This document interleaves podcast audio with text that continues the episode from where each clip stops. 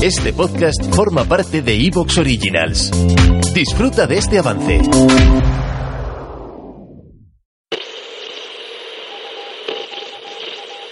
Esto es Historia de Emergencia, una iniciativa de varios podcasts y blogs para hacerte pasar un rato más llevadero durante los días que dure esta emergencia sanitaria.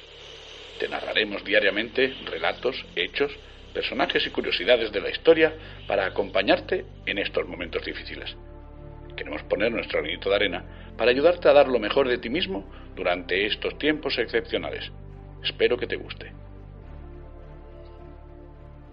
Hola, soy María Barker y mis amigos del podcast Motor y al Aire me han pedido que hoy os cuente una nueva historia de emergencia.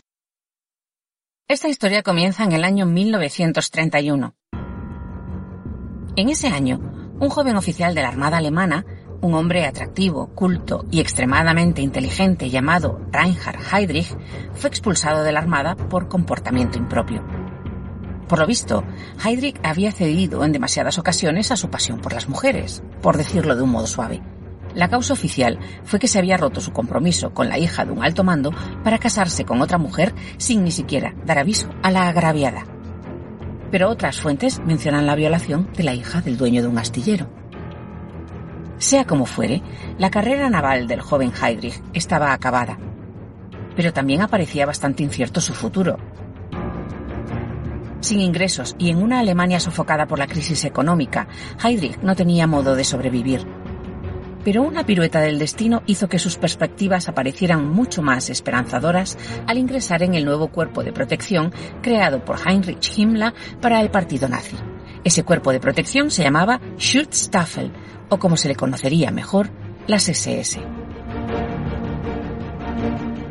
Himmler, que entrevistó a Heydrich de mala gana y por recomendación de un amigo de la mujer de este, quedó impresionado por la inteligencia del exmarino y su capacidad para organizar y diseñar planes de acción y contingencia. Desde el primer momento se convirtió en la mano derecha de Himmler, lo que supuso que ascendiera rápidamente, convirtiéndose en el jefe de la SD, la policía política de Adolf Hitler. Cuando en 1933 Adolf Hitler fue nombrado canciller de Alemania, entre sus nombramientos inmediatos estuvo el de Heydrich como jefe del departamento político de la policía de Múnich. Desde ese puesto comenzó a introducir la policía política en las fuerzas de toda Alemania. Heydrich siguió medrando en la Alemania nazi. En 1934 fue nombrado jefe de las SS en Berlín. Y en 1936 una vez que Himmler se convirtiera en jefe absoluto de las fuerzas policiales alemanas, ocupó los cargos de jefe de la SD, de la policía criminal, la Kripo, y de la policía política secreta, la Gestapo. Y en 1939 fue nombrado encargado de la Oficina Central de Seguridad del Reich. Heydrich era el responsable de la seguridad del mismísimo Adolf Hitler. La política hitleriana establecía el expansionismo de Alemania y la unión a ese país de aquellos territorios que se consideraban germánicos.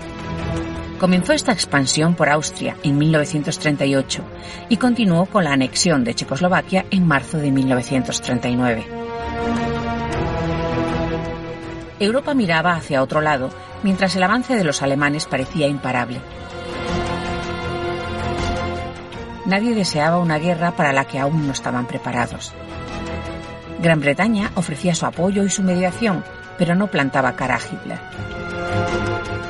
El presidente de Checoslovaquia, Edvard Beneš, y parte de su gabinete se habían exiliado en Gran Bretaña, intentando que la Europa occidental actuara en favor del pueblo checoslovaco.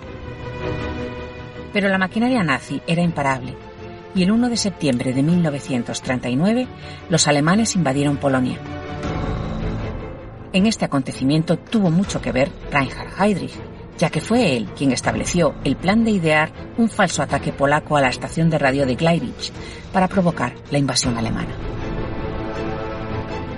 La invasión de Polonia supuso también la oportunidad de que Heydrich demostrara a Hitler su capacidad de organización.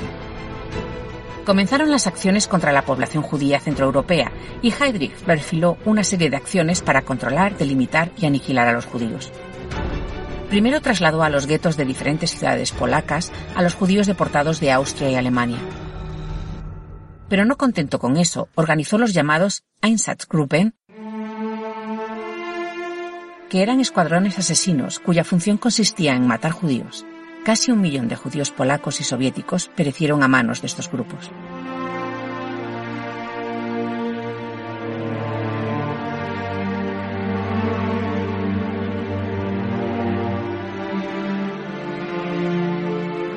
Todas estas iniciativas no pasaron desapercibidas para el alto mando alemán. El 31 de julio de 1941, Hermann Göring encargó a Heydrich que llevase a cabo la llamada solución final al problema judío. Le concedió plena autorización para llevar a cabo todas las medidas organizativas y administrativas que fueran necesarias para exterminar al pueblo judío. La recompensa a todo ese trabajo le llegó a Heydrich en septiembre de 1941, cuando fue nombrado protector de Bohemia y Moravia. Los checoslovacos, en gran parte contrarios a la presencia alemana en su país, vieron con horror cómo el artífice de los campos de concentración venía a gobernar su tierra. ¿Te está gustando lo que escuchas? Este podcast forma parte de Evox Originals y puedes escucharlo completo y gratis desde la aplicación de Evox. Instálala desde tu store y suscríbete a él para no perderte ningún episodio.